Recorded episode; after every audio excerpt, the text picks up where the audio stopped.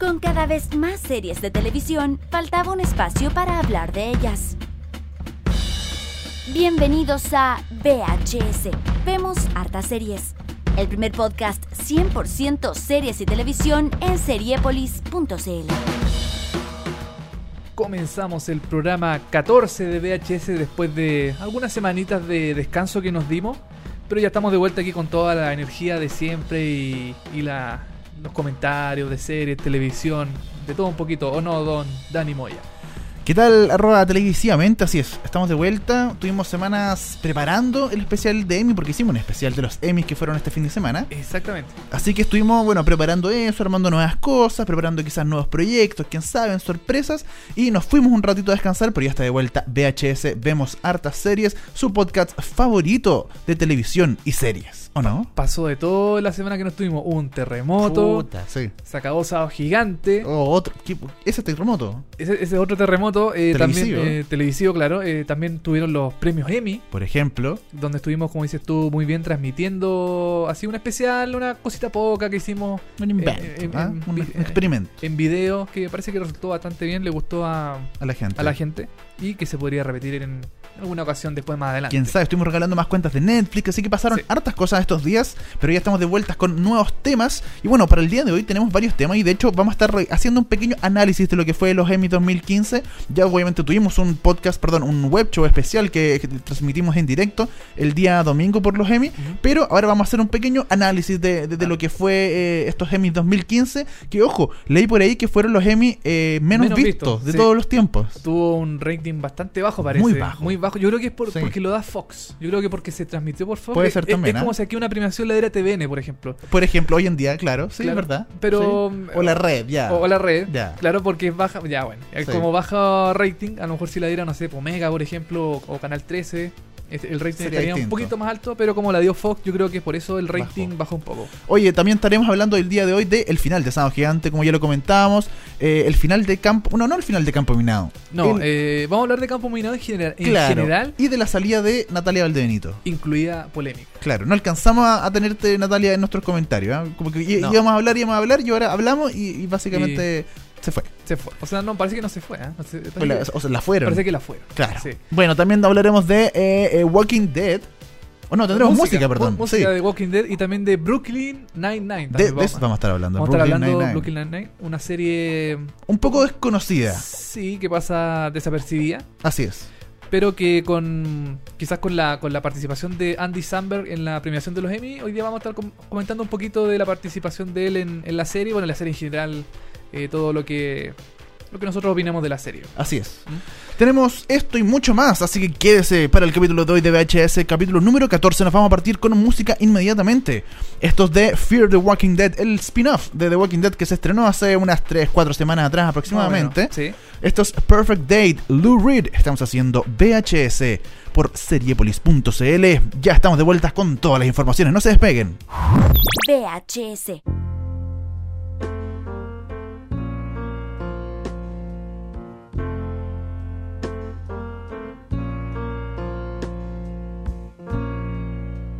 Just a perfect day. Drink sangria in the park. And then later, when it gets dark, we go home.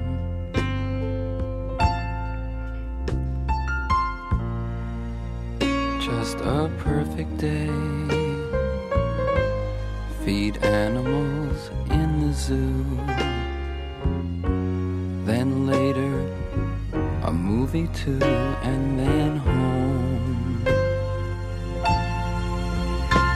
Oh, it's such a perfect day. I'm glad I spent it with you. Oh, such a perfect day.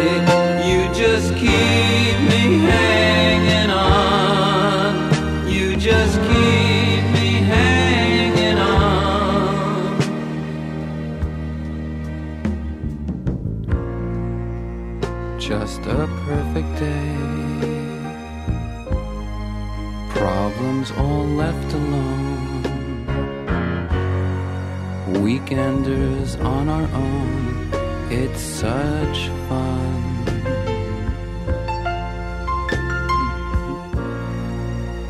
Just a perfect day. You made me forget myself. I thought I was someone else, someone good.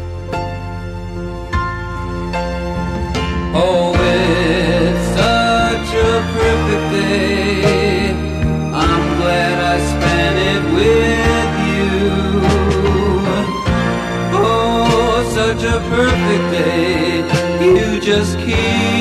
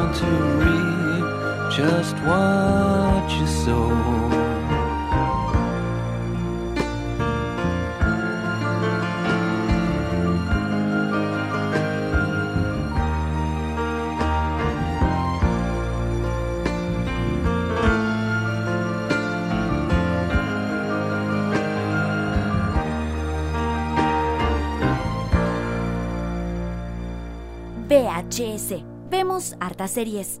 Y eso fue Perfect Day de Lou Reed, una canción que suena en varias series, no solo, no solo en Fear the Walking Dead, pero la pusimos en esta ocasión porque sonó en el último episodio de Fear the Walking Dead. Y, Y es como lo que está hoy en día, el trending.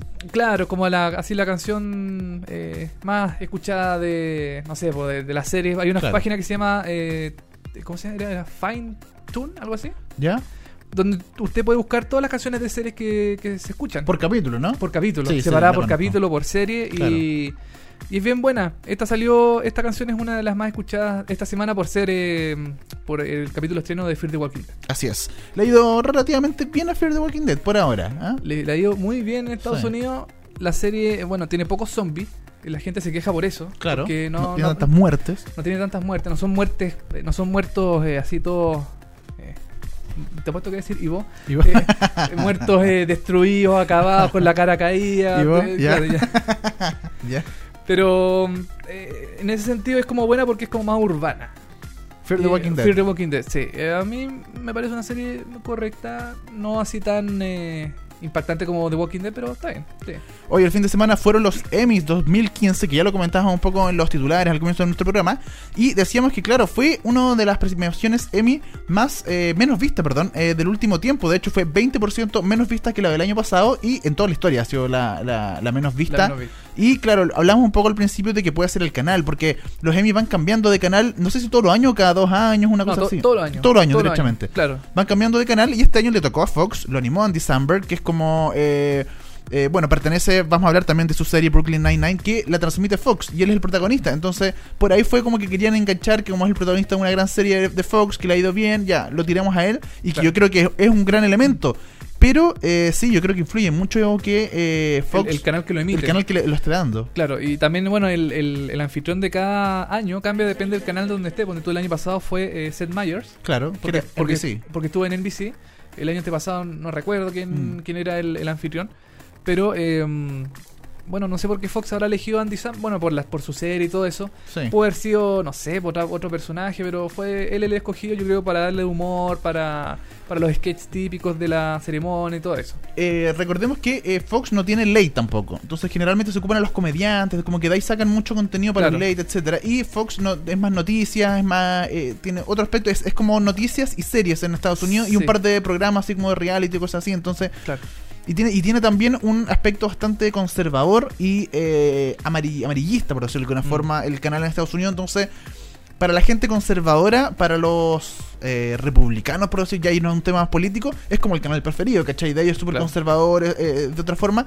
Y, es, y eh, la gente más liberal, hoy en día gente más joven en general, no ve Fox, no le gusta ver mucho Fox, a, a menos que sea como por la serie en específico, ¿cachai? Por alguna Claro. serie en específico. Pero el canal Fox, como que no es muy querido en los Estados Unidos, eh, en general, por, por, la su gente. por- por su línea editorial. por su línea editorial como Claro. canal, ¿cachai? Bueno, igual Fox News, por ejemplo, que. Claro que ya es eh, la- es- es- es fachísimo al Sí, máximo. pues, es- muy facho.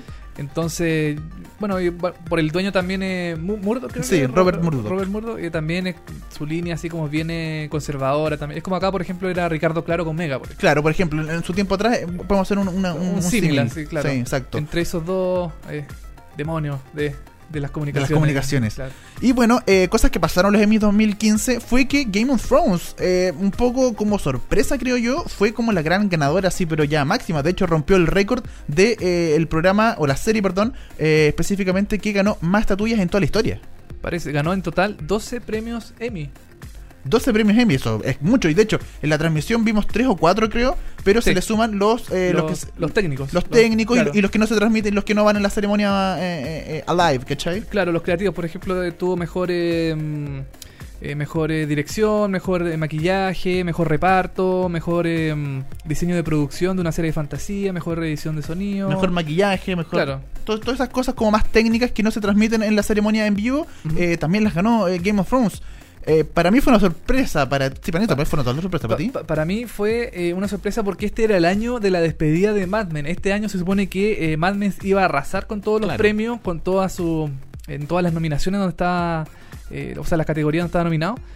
Y Game of Thrones le aguó la fiesta. Yo creo que, sinceramente, em, no sé por qué la, la, la habrán eh, elegido como mejor serie dramática, porque Porque parece que era- este, eh, según, según lo que he leído con algunos fanáticos, no, no es una serie, o sea, no fue una temporada tan buena como las anteriores, por ejemplo.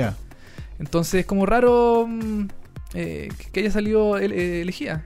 Es muy raro. Yo decía, claro, eh, o sea, esperamos que Mad Men fuera como la gran ganadora de la noche o al menos tuviera como más la atención.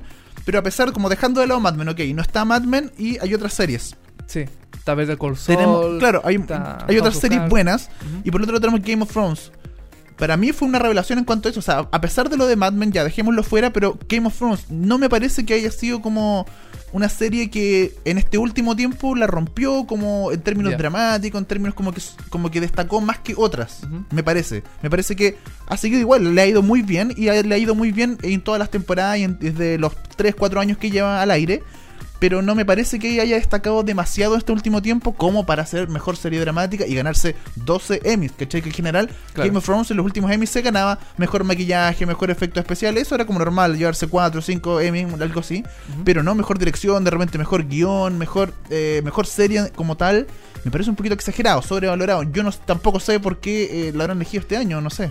Bueno, fue el, fue el año de HBO. ¿Habrán sido, habrán sido eh, eh, débiles competencia? The Better Call Saul, muy Mm, débil. No sé. ¿Quién más estaban? Estaba Better Call Saul, estaba Homeland, estaba mm, eh, Downton Abbey, eh, mm, estaba también eh, eh, House of Cards, House of Cards, que, ta- claro. que tampoco tuvo una temporada tan buena la tercera. buena, claro, comparada con las comparada otras, Con, sí. la primera, la segunda. Em, ¿Puedes- Yo- ¿Puede ser eso? ¿Qué cosa? que son muy débiles la son- competencia, era muy débil la competencia este año, porque hablando también con, con, por ejemplo, con amigos o, o, o- o gente que, que- que le gusta la La televisión y las series, eh, en general me dijeron este año como que ganó Game of Thrones, ya la típica, pero como que no había una serie así como la gran serie que tenía que ganar este año, como que... Claro, no, no es como el año pasado que era Breaking Bad, por Claro, era. Breaking Bad y todo el mundo veía Breaking Bad y era como, no, es que Breaking Bad tiene que ganar, tiene que ganar. Este año fue como, ya, ¿y cuál es la gran serie que hay? La verdad, sí, este año me, me hizo falta un poco de la gran serie, porque teníamos la despedida de Mad Men, que esa era como mediáticamente, pero en Claro. términos de, de mejor serie, si una buena serie nueva o que una segunda temporada muy buena, me parece que no, Mm. ¿cierto? Quizás Game of Thrones era como la más reconocida mundialmente de todas estas series, po, Puede de las ser. series nominadas. Entonces, Sí. quizás Por ese lado. por ¿no? ese lado puede ser. eh, bueno, recordemos que los premios Emmy lo- lo- los entregan 12.000 personas, miembros de la Academia de las Artes Televisivas, eh, que son entre directores, sonidistas, maquilladores, de- como, como que la misma industria se premia, parece, a ellos mismos. Claro. Eh, pero Mad no se fue con las manos vacías. También John Hamm se llevó finalmente Por su fin. premio a mejor actor de eh, principal en una serie dramática. Claro. Entonces, yo creo que ese premio para mí es como un premio consuelo. Así como, ya, pucha, no, Mad Men se acabó, no podemos dejar que se vaya con las manos vacías. Démosle un premio a John Hamm, que finalmente estuvo eh, nominado. O sea, perdón, que sí, pues, finalmente estuvo nominado. Estuvo nominado siete veces antes. Nunca ganó. Nunca ganó. Si, si perdía esta vez, ya era la octava vez que perdía y tenía un récord ya de, Sí, po. de todas las veces que, que no recibió el premio. Y finalmente yo creo que ni él se, se creía el premio, eh, su nominación y, y su eh, premiación a- el- al escenario. Cuando él mismo Cuando dijo subió, que, claro. estaba, que era un error, que no que está, algo había pasado, pero que él agradecía ese error porque finalmente tiene el su Emmy en, en Claro, la en mano. la mano. Sí, lo de John Hamm, claro, fue una especie, como decíamos, un poco de, de consuelo. Y para cerrar este ciclo de Mad Men, que eh, en su momento sí le fue muy bien. Mad Men sí ganó mejor serie Sí. eh, muchas Claro. veces, ¿cachai? Estuvo dentro. Y de hecho, a mí también me parece que un par de veces, un par de años quizás fue sobrevalorada Mad Men en sus momentos. Y de repente ganó Emmy a mejor serie, años que a mí me parecía que esa temporada no, No- no se la merecía. No se la merecía, se la merecían otras series, ¿cachai? Mm. Me pareció eso. Y bueno, pasó, me imagino, lo mismo con eh, Game of Thrones. Y bueno, para cerrar un poco todo, John Hamm. Y bueno, la más eh, eh, sorpre- mayor sorpresa de todas fue lo de HBO en general y Sí. Olive Kitteridge. Olive Kitteridge, que se llevó seis estatuillas en, En la categoría- en, general, en la en general. categoría miniserie. Claro, él- eh, es una, esta es un Olive Kitteridge, para la gente que no la conoce mucho, una miniserie de HBO que de, de tres episodios. solo tres episodios que le fue muy bien en los Emmy y que estaba un poquito. Yo, yo de hecho, antes de comenzar los Emmy, dije, de repente es mi favorita por los nombres que tenía, de repente que, Claro. que, que manejaban alrededor el elenco, que no era tanto tampoco, no, no, no eran grandes estrellas, como en algún momento en, eh, durante la transmisión lo, lo compararon con eh, Behind the Candelabra, Sí. que tenía, tenía grandes actores como... eh, Michael Douglas. eh, y el de The Martian, ahora la película, no recuerdo el nombre.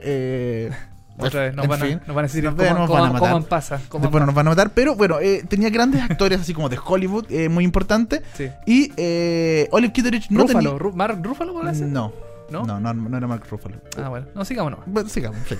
bueno, y, eh, el, y bueno, el punto es que Olive Kitteridge no tenía tanta figura, era como la más conocida porque era de HBO, tenía un par de figurillas, ya, era como un poquito más destacable.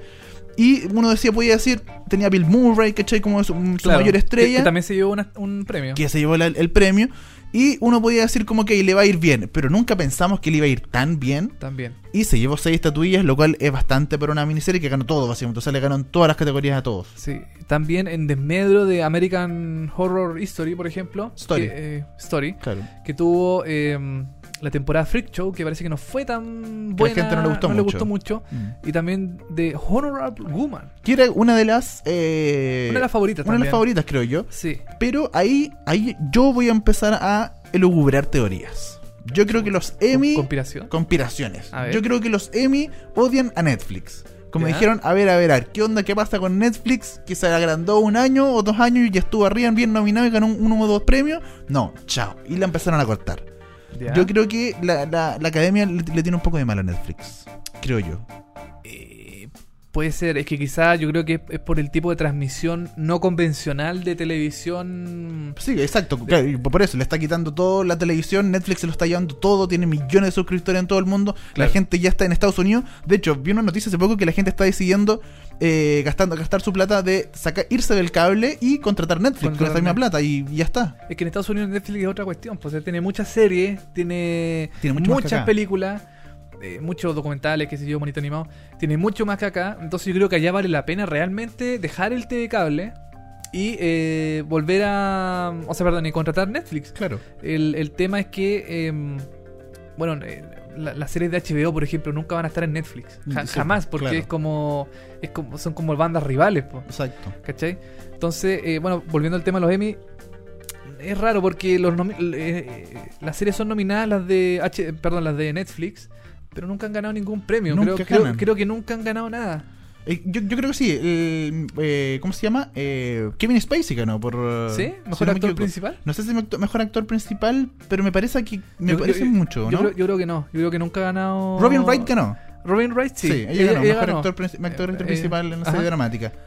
No recuerdo, pero, pero no ha ganado muchos premios en No, Netflix. no. Ha ganado uno, dos por ahí premios y, y- y ya está.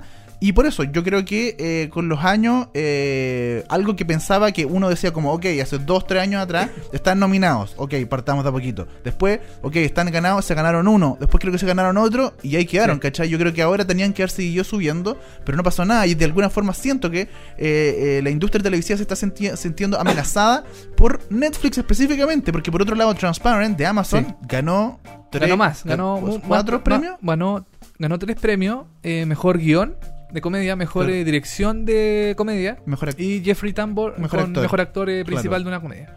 Entonces... le, eh, le ganó Amazon a Netflix. Sí, po. Increíble. Entonces es muy raro. Ya, ya Amazon tiene tres o cuatro en un año. Y Netflix debe tener uno. No sé, no tengo el dato exacto, lo vamos a buscar por ahí.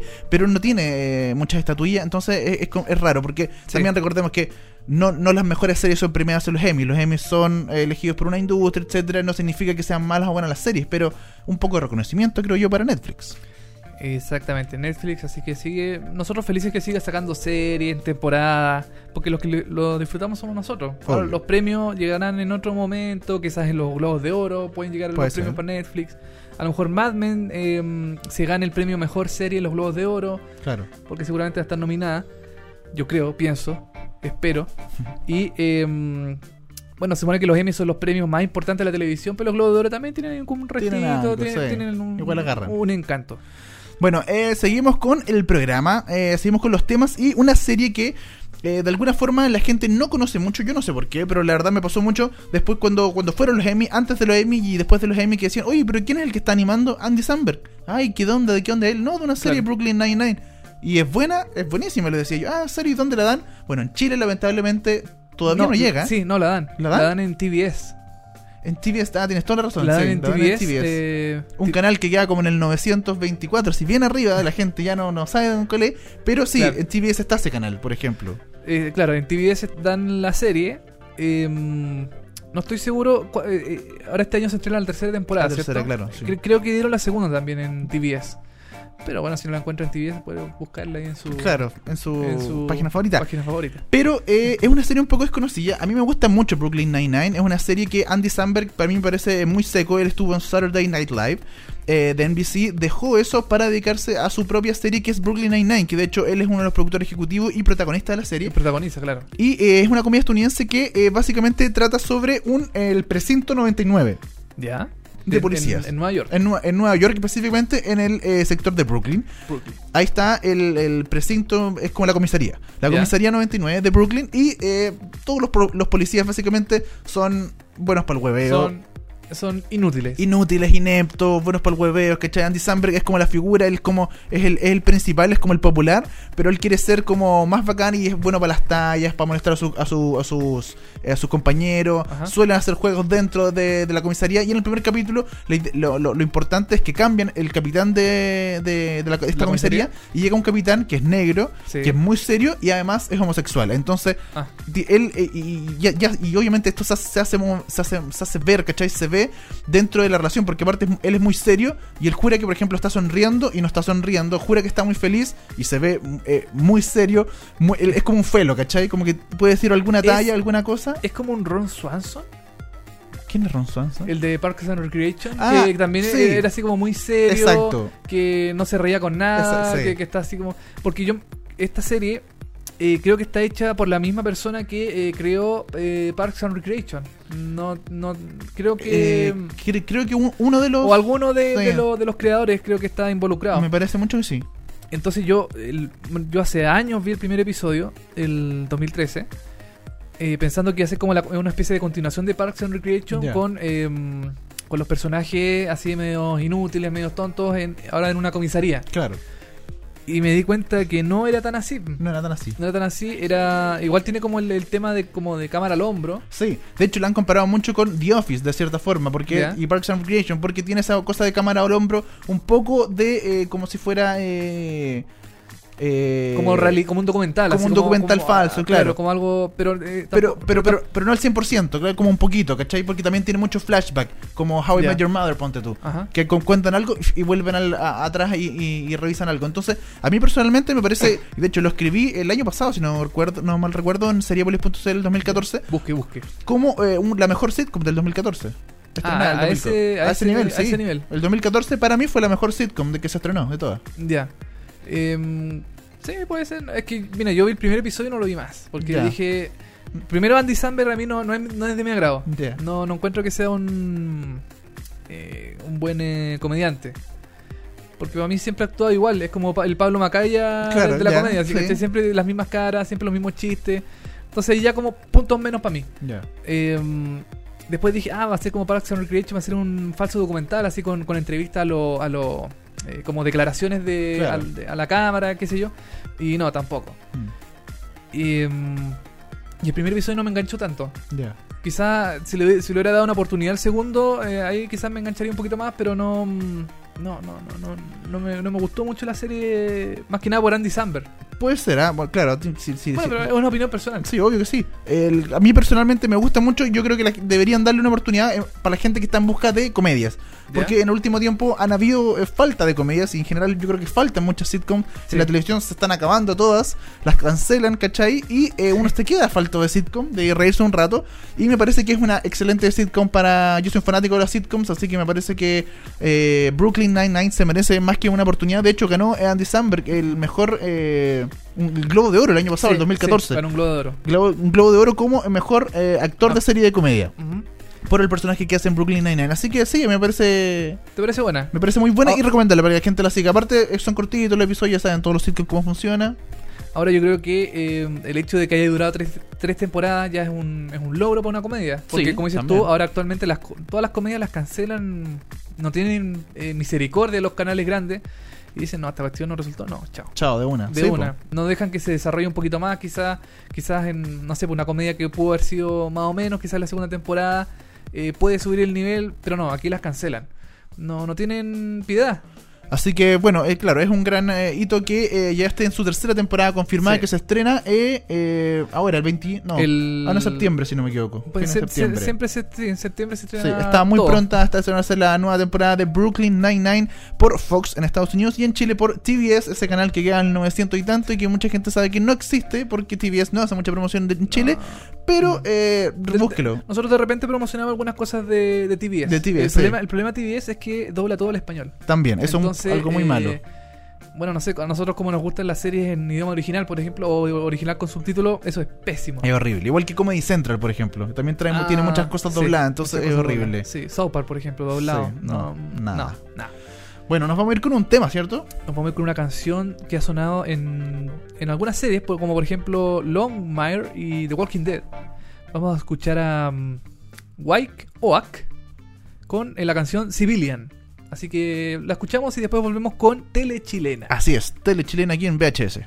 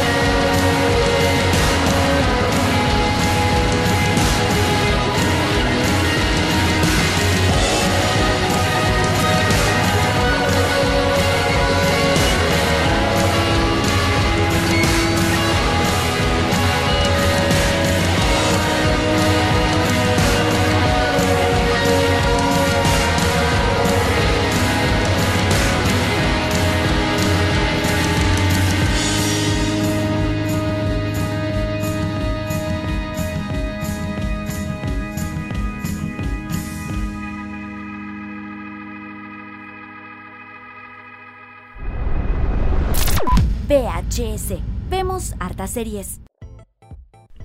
Esa fue Why Oak con Civilian. Una canción que ha sonado en varias series como The Walking Dead, Longmire. Eh, Un temazo.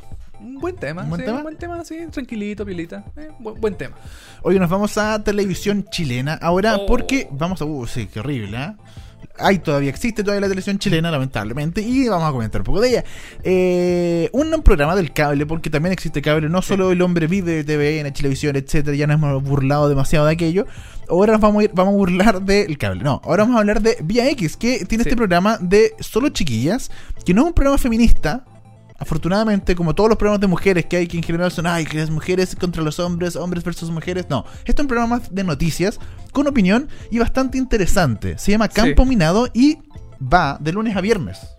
Va de lunes a viernes a las 22.30 horas. Justo, Por justo el horario donde se acaban las noticias en los canales abiertos. Claro. Y ellos empiezan a las 22.30. Este, este es un franjeado que, eh, que viene a llenar otro vacío que deja eh, Vida X con los programas de humor.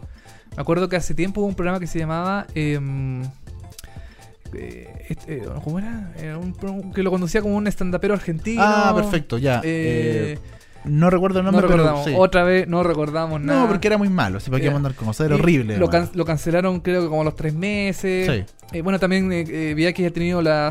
eh, ¿Cómo era? La SCA. La SCA en su momento, En su momento que también era humor, también ha tenido... algún- buena, algún- semillero de grande Sí, gente, de, gran- actores, comediantes, etcétera. de grandes humoristas, entre comillas. Sí. Comediantes, comediantes, comediantes. sí, comediantes. Y ahora vuelve VX a tener un programa de actualidad eh, humorística con Campo Minado. Que, eh, que estrenó eh, un panel eh, un relativamente nuevo, Se de alguna forma, Sí, se estrenó en marzo, el 30 de marzo. 30 de marzo. 30 de marzo. y la principal como ecuación de, esta, de este programa eran dos, dos comediantes y dos periodistas. Las comediantes eran Natalia Valdebenito y Paloma Salas. Paloma Ajá. Salas, eh, un poco antes de esto, estaba detrás de, de- de pantalla, eh, más, más bien en guiones, en Sí. Twitter, me acuerdo que tenía podcast. eh, era un- relativamente conocido, pero aquí pasó el gran salto como a, de delante de la A pantalla. pantalla, sí. Y también estaba eh, las dos periodistas, la Claudia Aldana y la española Emilia Pacheco. Que ella estuvo en eh, Chilevisión el año pasado o antepasado en un programa que también era de puras minas. Era, sí, era. No me acuerdo cómo se llama. mm, Era como un programa de verano. Sí. Que hacían como cosas también de actualidad. Tenían este, este formato de hacer entrevistas en auto descapotable. También que tenía una sección. que eh. también lo tomó Vía X y lo convirtió en un programa propio que Un se llama. spin-off, tuvo su el, spin-off. el- el descapotable. Claro, hizo su spin-off ahí, obviamente. Sí, creo que se llama Algo está pasando. es algo, algún, Puede ser. algún Que también eran así. cuatro chicas. Bueno, estas cuatro chicas se juntaban básicamente en una mesa y conversaban sobre la temática eh, nacional, de política, de espectáculo y de las tendencias básicamente de que se hablaba hoy en día en nuestro país. Y con mucho humor, eh, que como el principal ingrediente de, de este programa. Era, era Y un humor ácido, bastante... humor ácido. Yo lo Apro- aprovechando un poco, yo creo, de nuevo, un poco lo que es el cable. Me- yo creo que debería haber una diferencia mayor entre lo que se hace en el cable y lo que se hace en la tele abierta. Creo Sí. yo. Que hoy en Chile no se nota mucho porque los canales que tenemos de cable, que son pocos, Son pocos, son como 4 o 5. Cinco. Bueno, aunque- Un, bueno, poquito, un poquito más. un poquito más. Pero más, menos- más de 10 no. pero por lo menos convengamos que, no sé, el 40 o 50% son del mismo dueño. Son como de una misma Sí. corporación. Entonces, todos ellos, todos esos canales de los que estamos hablando, Vía X, Zona Latina, eh, el de Eh, Cultura, no me acuerdo cómo se llama. Ar- RTV. ArtV, y creo que hay uno más. Sí, uno de reggaetón que, que Bank que- TV. Bank TV, que Sí. está solamente en una operadora de cable. Operadora de Esos cuatro canales pertenecen a un mismo conglomerado, por decirlo de alguna forma, o una misma empresa, y es bastante conservadora, como que quiere pero Sí. no quiere, como que intenta ser un poquito distinta, pero hasta ahí nomás, ¿cachai? Entonces me parece que esa diferencia tiene que ser mayor si está ahí en el cable.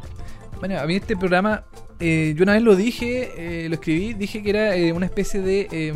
era lo más cercano a The Daily Show que tenemos nosotros en, en Chile.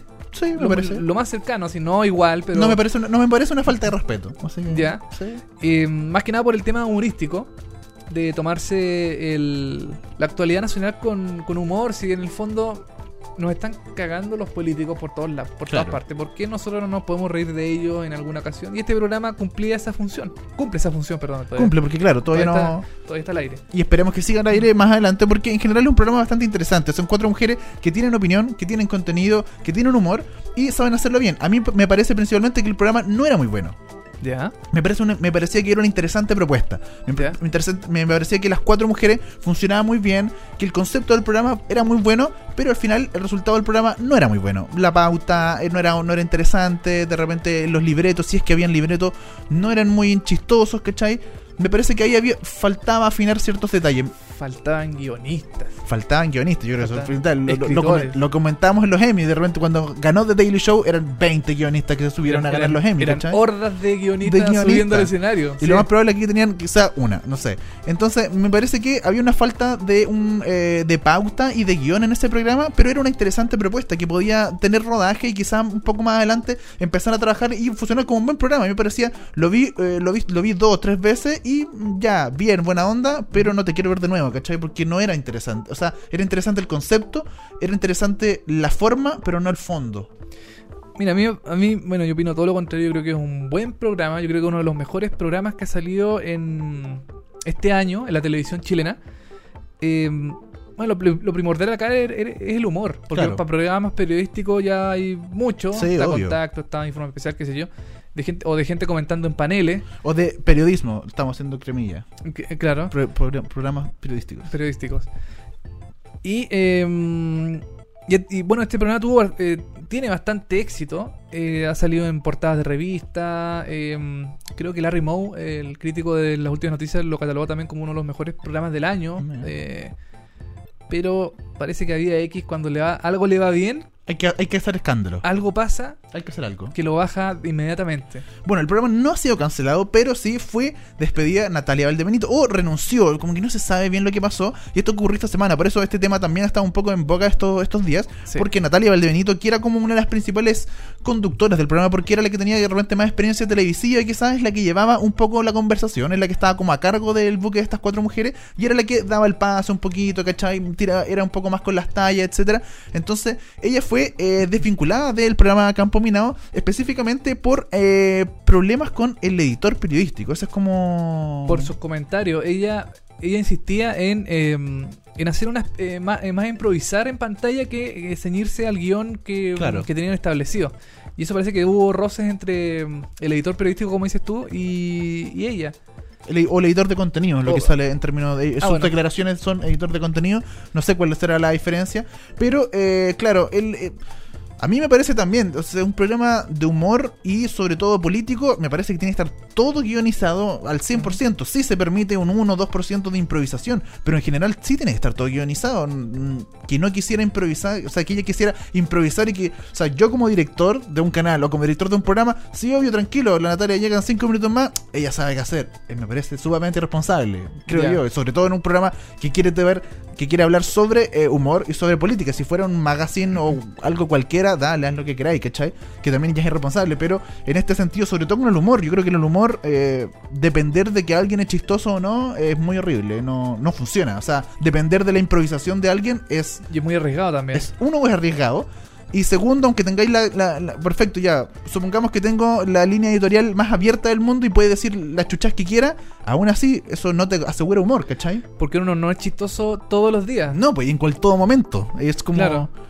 Yo creo que, mira, en cierto sentido tienes razón. eh, todo este tipo de programas humorísticos o satíricos de, de política deberían estar todos guionizados. Totalmente. Eh, juntarse temprano en la mañana eh, con tu equipo de guionistas, leer los diarios, ver qué se puede sacar y al final eh, escribir la pauta y, y sacar los, mejores chistes de ahí o lo- y, y los peores se van para la casa. Exacto. Entonces, está bien improvisar, creo yo. Me parece muy bien, pero hay, hay que tener una pauta establecida de lo que se va a hablar.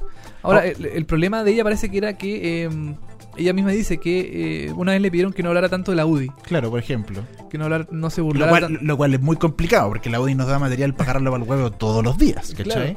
Entonces, y de hecho, específicamente ella decía que le habían pedido que no hablara más de Jovino Novoa. Ya. Eh, por el tema de las boletas, de, me imagino. de las boletas, claro. Entonces, eh, es un poco claro, o sea, ¿cuál es el problema que hable de la UDI que los agarre para el hueveo? ¿Cuál es el problema que agarre a Jovino Novoa? Sí, me parece que tiene que estar puteado. Si quiere decir que tirar un chiste sobre Jovino Novoa, perfecto, que esté escrito y que lo diga al aire. claro. Pero pero eh, eh, ya empezar con censura y todo el asunto, no sé. Bueno, esa es, la, es la- esa es la visión de ella también. La declaración de ella de Natalia Valdebenito. No, ten- no- creo que no hay una declaración oficial de, De Vía X. de Simplemente dijeron que se la desvincularon. Pero eh, es complicado. Siempre pasa, como tú lo decías con Vía X. Como que tienen un programa que le está empezando a ir bien, que está en los medios, pum, algo pasa. A- algo pasa, sí. Vi que para mí es uno, uno de esos canales que los programas no duran más de mm, eh, seis meses. Seis meses, exacto. Y los cortan. Es un buen semillero. Por eso, Sí. en general, Vía X pasa a ser siempre como un buen semillero. Desde eh, Vía Directa, por ejemplo, en su momento, con Claro. Villota, eh, o el interruptor, por tanto, el interruptor con Villota, eh, Vía Directa, un programa de música que tenía antes con Esteban Abdala, creo que se llama, que yo lo veía hace mucho tiempo atrás. Ujú. eh, Los Copano, Nación Copano. Eh, Y ahora- tienen cadena nacional, por ejemplo, que es como Claro. el único programa que se mantiene Claro. de hace años en, el, en, en ese canal. que es el único, pero la gente ha cambiado. Claro, hay el séptimo vicio también, que es un Séptimo programa, Vicio, un programa de cine. Y por ejemplo, Sí, pues, claro, que Cadena Nacional también un buen ejemplo. Humberto Sichel, que estaba ahí, bueno, ahora ya está en Chilevisión, en las noticias, entonces es un buen semillero de gente porque, claro, los programas o la gente no dura mucho, ¿cachai? Algo siempre No, pasa, algo pasa. hay un problema con el jefe, con el editor, algo pasa, Sí. y se van. Entonces, no sé. Es que es raro, ¿para qué vaya a hacer un programa de humor eh, político si sabéis que le, le tienen que mm, eh, enro- en- enrostrar todo a, o a la izquierda o a la derecha? Entonces, ¿para qué hacer un programa así? Si, si, si no te gusta, ponte tú que hable mal de la derecha, por ejemplo. ¿Para qué te arriesgáis a hacer algo así? Mejor no hagáis nada, po. Y aparte está ahí en el cable, o sea, de nuevo, me parece que la diferencia entre la televisión abierta y el cable es- tiene que ser mucho mayor, tiene que ser con mucho más contenido y tiene que notarse una, una, una diferencia. Hoy en Claro. día yo siento que no se nota mucho una diferencia. VX casi perfectamente podría estar en, el, en la televisión la abierta. abierta. Entonces no... Claro, Zona Latina tiene un matinal también, que es Claro. como lo mismo que es- siempre se ha, Sí, siempre se ha hecho en televisión abierta. Un matinal y tienen cocinan y traen invitados y cantan y después, no sé, pues tienen un invitado de música. Entonces como... Bueno, no. de, de hecho su eslogan de día que ahora es televisión abierta. No sé si habéis Sí, cachado que... televisión que- abierta y no está en televisión abierta. Es como muy tonto. Es, es como raro... Sí, no, no, no, sé. pues, algo, eh, algo no junta ni pega ahí en VX. ¿eh? No, VX yo creo que VX debería venderse, el, el dueño Sí. debería retirarse, vender VX y, y luego- persona... Y alguien mucho más liberal como, no sé, eh, el negro Piñera, por ejemplo. no sé, alguien que tenga plata como Sí, el negro Piñera. creo que el, el CNTV no tiene na- no puede eh, meter multas, creo, al, al, al cable. Al ¿sí? cable, no lo sé, la verdad. Me- yo creo que sí. Yo creo que ¿Tú puede meter multa. ¿Ya? Sí, multa yo creo que sí. O, a la ca- o al cable operador, por ejemplo, por transmitir ciertas cosas, no sé. o- Puede ser, yo creo que, pero yo creo que sí Tengo- puede meter Tengo multa. esa duda. Porque. Pero, bueno, claro, pero no puede controlar de repente los contenidos y esas cosas. Ah, claro. que en otras cosas no se puede meter, pero sí meter, meter multas yo creo que sí, porque de repente sí, Vía X tiene una porno y... ah, no, claro, sí. Me imagino que no, no se podría. No se podría, claro. Así que. Pucha, no sé qué. Ahora están las tres conductoras nomás en campo minado. Y dicen, sí, están las tres y dicen por interno que tienen un reemplazante. Una, una reemplazante. ¿Ah, sí? No lo sé, no, no, no, Ah. finalmente no, no, no sé qué va a pasar ahí. Pucha, no sé, yo creo que eh, las cuatro era- originales eran, eran súper buenas. Eran buenas. Y, y reemplazar a una, mm, no sé. Bueno, así la tele. Depende, así está la tele también. Bueno, usted puede chequear eh, Campo Minado por VX de lunes a viernes a las 22.30 con estas cuatro estupendas chicas que están ahí opinando. Tres, de gente, tres, bueno, tres, tres, sí, todavía no llega a una cuarta, sí, es verdad. Tres. Y, eh, Hasta el momento, tres. y es recomendable, véalo. Si no lo ha visto, Sí. véalo, denle un tiempo, denle un momento. Me parece una interesante propuesta lo que está haciendo VX con Campo Minado, a pesar de, de- de- de los problemas que han habido. Sí, seguramente lo va a cortar porque así es VX. Claro. Y eh, nos vamos al siguiente tema, el último tema del día de hoy. Un importante terremoto hubo en la televisión esta semana. Otro más. Sábado Gigante se acabó. Sábado gigante. El programa dedicado a Sábado. Gigante, me paro. Sábado gigante. Sábado Gigante, me paro. Oye, eh, Sábado Gigante, después de 53 años de la televisión, el, mal problema, el programa más longevo de la televisión mundial, se acabó este sábado, recién pasado, sábado 19 de septiembre, en Miami. Se acabó Sábado Gigante y Don Francisco murió. Ah, El personaje de Francisco, claro, porque Mario Kreutzberger va a seguir va haciendo... a seguir haciendo. No, él, televisión. él- él ha dicho que Don Francisco no puede morir. Ah, ya, Don Francisco no muere Porque nunca. No muere nunca. Yo creo que Don Francisco va a seguir siempre vivo haciendo. Qué sé yo, no sé, cualquier cuestión. Y después se va a transformar en algo, se va a congelar o alguien más va a ser Don Disney, Francisco, como Walt Disney. una cosa. Don Francisco no muere, Mario Kreutzberger sí. Sí. Oye, y mm, con 53 años al aire es el programa, como dices tú, más longevo y eh, tiene una posición ahí, mm, o sea, un puesto eh, privilegiado en los récords Guinness, como el programa supuesto. más antiguo del de, de magazine o de variedad Claro. de la televisión mundial. de toda la historia. O sea, de verdad, don, eh, don Francisco y Sábado Gigante han roto pero todos los parámetros, han roto todos los récords. Es una cosa impresionante todo lo que tiene. De hecho, cuando eh, se acabó, se acabó eh, Sábado Gigante, Canal 3 empezó a tirar por Twitter muchos datos de Sábado Gigante todos estos años y decían que, por ejemplo, si juntaran a todos los invitados que han pasado por Sábado Gigante en estos 53 años, se llenaban, no sé, como un estadio nacional, ponte tú una cosa así, o dos estadios nacionales, una cosa. Sí. También, por ejemplo, si juntaban todos los libretos de todos estos años, se llegaba, no sé, hasta eran tantos kilómetros de guion, ¿cachai? Porque era, era demasiado todo el material que tenían las cintas, los invitados, era, son 53 años, o sea, no Incre- menor. inc- increíble guardar 53 años. de- bueno, aunque, aunque acá en Chile eh, eh, eran, ¿cuántos habrán sido? Eh, bueno, 30 en Estados Unidos Claro. y, lo- la cuenta. 20, y 23 en, en Chile. Claro, no, sí. Entonces, eh, no sé si habrán guardado, bueno, en, en- en este, eh, como recuento que han hecho con homenaje gigante, se recuerda mucho la versión chilena. La, Sí. versión, la versión gringa, no tanto. A, a- a Chile en general, claro, a la gente como que recuerda mucho la gente la, versión chilena porque cuando se fue a Miami ya se internacionalizó un poco y ya Claro. obviamente mucho cubano, mucho eh, eh, puertorriqueño, ¿cachai? sí. Entonces se, se, se mezcla un poco, pero Mucho yo latino. mucho latino, pero yo, ponte tú, yo, que nací el 89, recuerdo perfectamente en los 90 cuando ya estaba en, esta, en Miami. sí. El- nosotros somos la generación que, que vio Sábado Gigante en Estados Miami, Unidos. sí, pues no conocimos el- el- no, pues yo, no, yo tampoco. Yo soy del 85. Eh, yo- mis primeros recuerdos eran Sábado Gigante en Estados Unidos. Sí, totalmente. Entonces todo lo que yo conozco como anterior a- a- al, al clásico Sábado Gigante es por YouTube, es por eh, la televisión actual, por homenaje Claro. gigante, ¿cachai? Etcétera. O sea, por, por recuento. Yo, y para mí el Sábado Gigante es como el, el auto nuevecito de paquete cero millas y se lo Cero lleva millas, claro. y se lo Y- lleva para Miami y tiene tres mil dólares. Y de hecho, y me acuerdo que decía como mil dólares y yo decía como, ¿cuántos mil dólares? No tenía idea cuánto era mil dólares cuando era pendejo. Claro. Y la, que venga la modelo. Que venga la modelo. Y la 4, que antes era, era- era la 4 dientes. Claro. Hasta que fue a Estados Unidos le pusieron todos los Le dientes. pusieron todos los dientes, sí. Hicimos Porque el la sistema de salud es muy bueno ya. Sí, parece que es bueno. Claro. Entonces, eh, eh, claro, el, el- el tema de Sábado Gigante es que ha marcado generaciones, pero completamente. O sea, así con 53 años, a mí, ponte tú, era una tradición todos los sábados en la tarde ver Sábado Gigante. Mi papá casi nos obligaba a ver Sábado Gigante. Yo en algún momento los 10 Sábado Gigante, pero cuando fui entendiendo un poco la tele y fui creciendo, dije, compadre, esto es, esto es espectacular. O sea, el bullying también que le, le hace eh, eh, Don Francisco es muy chistoso. Todo era una comedia espectacular. Bueno, hoy día leía en Twitter que The Guardian, el diario mm, británico, lo ca- catalogaba a Sábado Gigante como misógeno Claro. y racista. Así es, sí. Y yo le encuentro toda la razón. Yo creo ¿Tú, que en Sábado serio? Gigante es misógeno y racista. Sobre todo la versión eh, mm, eh, latina. Latina. Latina, porque dan ahí un ejemplo eh, de por qué de- decían esta, esta opinión. Mostraban a la 4 eh, diciendo que tenía un pariente en África. Claro. Y llegaba un africano eh, negro con un hueso en la cabeza Sí. y, y tapado con una. mm, eh, con una. eh, con, Taparrao. Con un, bu- eh, un arbusto, un taparrao. Claro. Y que eso era muy racista. Sí, a mí yo tam- también le- leí la columna y eh, me parece que, bueno, lo la escribió una británica, si no me equivoco, Sí. no sé, pero, pero no, no entiende claramente todo el humor que tenemos el latino y sobre todo el chileno, ¿cachai? Que es como, es nuestro humor y es nuestra forma de ser. Y, y ponía como ejemplo, por ejemplo, cuando decía, y a todas las mujeres cuando Don Francisco las muestra, les hace darse una vuelta para que muestren el trasero. Y es como... Pero ¿qué tiene? Como que Ah. si tuviera algo de malo, ¿cachai? Como que, claro, para un británico, para un europeo se le parecería una falta de respeto completa, ¿cachai? Como, Sí. no, eso no se hace. Por supuesto, pero en Chile es nuestra cultura, por lo que somos distintos. Y, y- y una persona respondía, ojalá The Guardian no vea Benny Hill.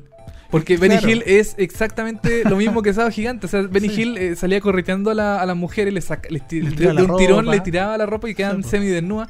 Entonces es como lo mismo. Entonces, ¿cómo podéis decir que Sábado Gigante es, eh, bueno, es, sí, es misógino, es racista, sí. Pero tú también tuviste un programa de televisión en, en, en, en el Reino Unido que era prácticamente lo mismo. Y es el éxito, es como el humor, come- la, la comedia clásica gringa, eh, de, perdón, británica, viene de Benny Hill. Claro. A mí personalmente no me parece que sea misógino ni racista y me parece que eh, es un poco no entender. Mis colitas. Te recuerdo mis colitas. Mis colitas también salían en la... En la Misógino, sí. misógino. Mujeres mostrando el poto. Mostrando el poto, horrible, ¿ah? Qué feo eso de ver el poto de la gente, ¿ah? internet. po. No se puede.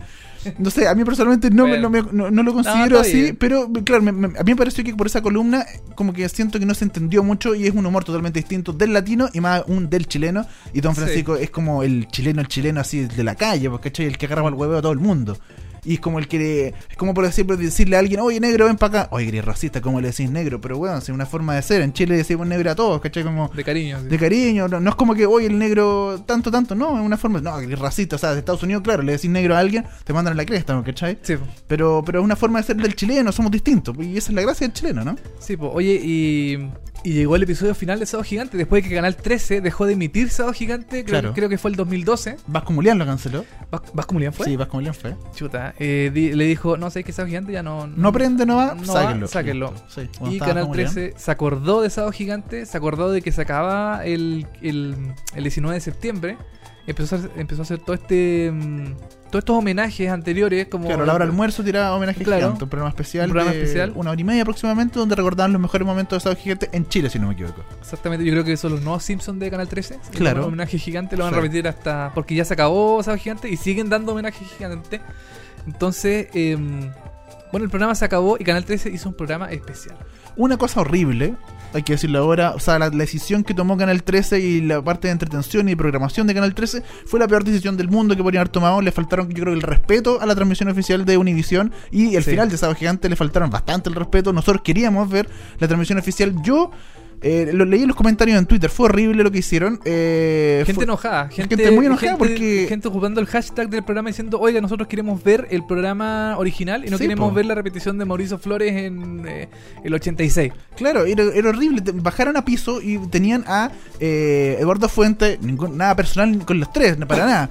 Eh, Vi- Viviana, Viviana Núñez, Eduardo Fuente y Mauricio eh, Flores. Flores. Y muchas veces iban, mostraban, ok, minu- minutos de la transmisión en directo de. eh, bueno, y tampoco era en vivo, no era en directo porque la había- el programa oficial había partido a las 9 de la noche en Chile Claro. y aquí partió a las 10 y media, entonces ya teníamos un desfase de una hora y media.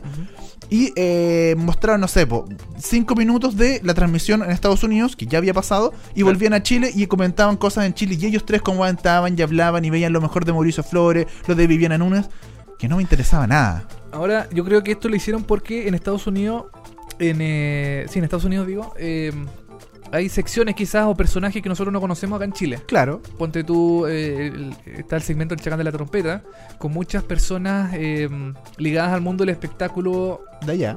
latino, mexicano, de Miami, Claro, que no nosotros no conocíamos. Pero a nosotros nos daba lo mismo y nosotros queríamos Obvio. ver eh, queríamos ver el último episodio, queríamos ver la despedida, la emoción, lo- las historias, qué sé yo, todo lo que traía el programa original de Miami. completo. Y de hecho, me, me- me imagino que yo, yo esperaba esperaba que hicieran algo aquí en Chile, pero algo muy cortito para los comerciales, ¿cachai? Cuando hubieran Claro. promociones de cosas de allá, de Univision, metiera transmisiones, perfecto, ahí volvemos a Chile, pero ¿qué? Dos minutitos, una básicamente una, una transición, nada más. Yo quiero creer que finalmente lo hicieron, no fue por decisión de ellos, sino que fue un Mm. tema eh, de eh, política, de que Univision quizás no prestó todos los derechos, de que Puede ser, de que, de que no estaban todos los derechos ni los permisos para transmitir íntegro eh, la transmisión de transmisión. Gigante. Eso es lo que yo quiero creer, porque no creo que se hayan equivocado tanto en tomar esa decisión de decir, no, ok, lo vamos a cortar así, cercenar, pero vamos a partir una hora y media, va a empezar más tarde, y vamos a cortarlo y cercenarlo y vamos a tirar algún chileno acá con el estudio con un Claro, remember una que repetición de cualquier cosa. Claro, uno, y que era con una especie de homenaje, pero horrible, no, eh, fue muy malo lo que, lo que hizo Canal 3 en, eh, el día sábado, pero aún así le fue muy bien en rating, eso sí. Le fue muy bien, creo que sacó como 20 puntos más o menos. Claro, el pick, si no me el pick más o menos. Y eh, claro, como dices tú, eh, nosotros queríamos ver el programa entero. Sí. No, no las conexiones de Chile con cosas que ya habíamos visto en el noticiero central, noticias recocidas de, Claro. De no sé, por los guapetones o, o de los concursantes que se llevan el auto. Nosotros queríamos ver la transmisión oficial de, mm, de Estados Unidos. Mucha gente se fue a internet por eso, se Sí. fue a ver streaming de Univision originalmente para ver el, la despedida original de- del- del programa. Claro, de Don Francisco, cuando ya eh, deja todo el set, deja este sábado gigante después de 53 años. A mí me parece que Don Francisco es el grande de la televisión chilena, me parece que se acabe sábado gigante es como un gran hito. Y bueno, yo personalmente lo pongo al mismo, el mismo eh, peldaño que Jay Leno, que se retiró de la televisión, dejando el Tonight Show, y Ya. a David Letterman, que dejó el Late Show de, de CBS. Yo lo- los pongo Mira, al mismo... para, para mí el fin de Sábado Gigante es el fin de una televisión añeja, arcaica, sim- eh, simplista, de personajes eh, eh, como eh, discriminados también algunos. Para mí, ojalá este, el, el fin de Sábado Gigante sea el comienzo de una nueva etapa en la televisión eh, chilena. Pero no sé, ¿ah? Yo creo que recién se. si- mira, si lo vemos por ese lado, recién se está cerrando en Estados Unidos. De esa Sí, forma. bueno. Recién, o sea, para que llegue a Chile una. y para que se cierre en Chile también eh, esto. Yo creo que falta rato. Porque, claro, en Estados Unidos, como lo estamos diciendo, se retiró Jay Leno el año pasado o antepasado. Ahora David Letterman y eh, Don Francisco, que yo los pongo al mismo lado, pero eh, yendo por un lado, son como los viejos de la televisión en Estados Unidos. ¿Cachai? Claro. Son como los más viejos que ya. La- las vacas sagradas, Las sí. vacas sagradas de la televisión en Estados Unidos. Sí, Ok, se fueron, estamos cerrando una especie de ciclo y está recién en Estados Unidos. Yo creo que recién está partiendo en Estados Unidos un nuevo ciclo de nuevas figuras y para que llegue eso a Chile falta mucho. Mira, ahora eh, Univision ha confirmado que eh, Don Francisco seguirá ligado a ellos Claro. con proyectos y programas especialmente de entretención. También contribuirá con el esfuerzo constante de Univision por la búsqueda y desarrollo de nuevos talentos y profesionales para nuestra televisión. Que no se note que está leyendo el comunicado oficial de Univision, ¿ah? Y eh, bueno, y lo, lo que leí es que va a ser una especie de docu-reality. Ya. Va a ser, por ejemplo, eh, no me acuerdo cómo se llamaba un segmento que era parecido a la cámara viajera, pero que entrevistaba a gente de diferentes eh, lugares de Chile y del mundo. Y ahora lo que va a hacer es volver a esas mismas personas como 15 o 20 años después. ¿En qué están? ¿Cachai? Ah, sí, creo que leí algo, algo así. Algo así. Entonces va a recorrer Chile y eso es como lo que va a hacer ya el próximo año, este año nada.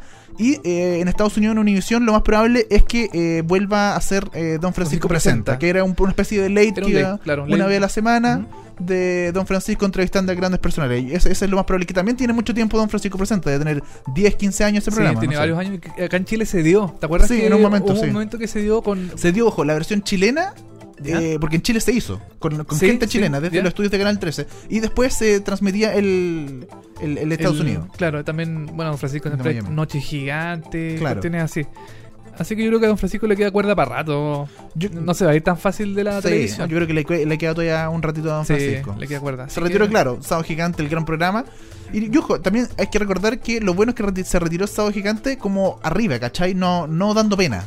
Sí. Porque en términos de números le seguía yendo bien, en términos la gente latina lo quiere demasiado, ¿cachai? No vio como ninguna polémica, razón para terminarlo. Entonces se fue como, un- no, no, no en su pick, pero sí se fue arriba y no dando pena. Eso, eso igual es algo bueno ha pasado gigante. Aunque yo creo que en el fondo igual Univision ya estaba medio chato con Sábado Gigante. Claro, yo creo que por dentro lo, lo- porque, porque lo que hacía Univision de cierta forma era que gastaban mucha plata y no recuperaban tanta plata. Era un programa de que ya se agrandó, era demasiado grande y gastaban mucho dinero, pero no, ya no les entraba tanta plata porque en general eh, eh, Estados Unidos y la televisión allá no se estaban eh, invirtiendo tantos recursos en esta cosa. Entonces, en programas de estelares, sobre todo los sábados, entonces no les entraba muchos recursos. Así que si no entra recursos, para la casa. Para la casa nomás, pues, sí, Claro. ya como que lo, lo aguantaron de hecho un par de años, pero ya, chao, había que, había que cortarlo. Lo, lo bueno es que le dieron un final digno, así no la cancelaron de un También. día pa- de un día para otro, así diciendo, no, sabes que el próximo sábado usted no va, Claro, no va a salir, no se va a despedir de, su- de su Sí. público. No, aquí fue Programado, seis meses de anticipación. fue decente, sí, fue decente decirle, ¿sabe que el, el 19 de septiembre es su último programa, así que pre- prepare algo especial,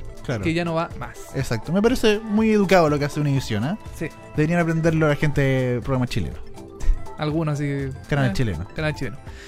Y eso es todo. Nos vamos. nos vamos con la frente en alto y el orgullo. Nuestro eh, programa no se acaba, no se acaba todavía. No, no se acaba. Nos Ten- queda. tenemos para rato hoy. Sí, nos queda hablando. Ah, Algunos buenos, algunos buenos programas más. Oye, nos vamos a ir con eh, un tema final, pero eh, antes les queremos agradecer a toda la gente que nos escuchó, Ah, sí. eh, a la gente que nos vio en el web show por la transmisión de los Emmy 2015. Vamos a tener más sorpresas más adelante, vamos a tener quizás más web show. VHS no se acaba, queda todavía VHS, VHS para rato. Así que gracias a la gente que nos escucha. Sí, pues gracias a todos que nos escuchan, que nos escriben también a nuestras redes sociales, facebook.com slash seriepolis, twitter.com slash seriepolis, instagram.com slash seriepolis, youtube.com slash seriepolis cl. Tenemos todo, tenemos todo. Lo que usted busque, ahí estamos nosotros. Ahí estamos nosotros, sí. Y vamos a terminar con una canción. Alegre, una canción muy alegre, muy feliz Ya. de otra sitcom que quizás vamos a hablar más adelante, pero a mí me parece también que es otra excelente sitcom que usted debe ver, a falta de sitcoms en la vida diaria. Vamos a... Porque no, porque no todos Big Man Theory y Modern Family. No, po. Hay más sitcoms. Y eso que se, estre- se estrenan esta semana las nuevas temporadas de todas estas series que, vamos, que estamos comentando. Así es. Y eh, vamos a escuchar una canción de New Girl. Así es, la, la canción principal de la serie New Girl, que también la transmite Fox, esto se llama Hey Girl, es Zoe Deschanel, que es la New Girl, por supuesto, Claro, la protagonista. la protagonista. Zoe Deschanel, Hey Girl, nos vamos, este fue un nuevo capítulo de VHS, lo dejamos hasta acá. Chao muchachos. Chau.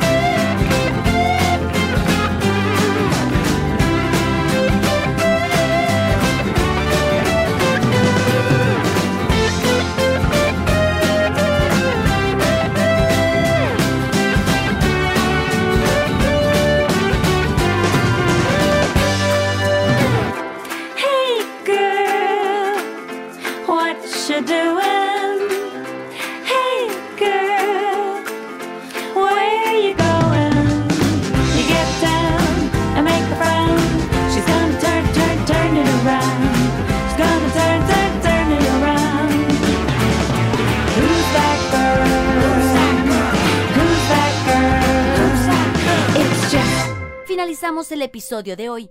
Nos escuchamos en el próximo. VHS. Vemos hartas series en seriepolis.cl.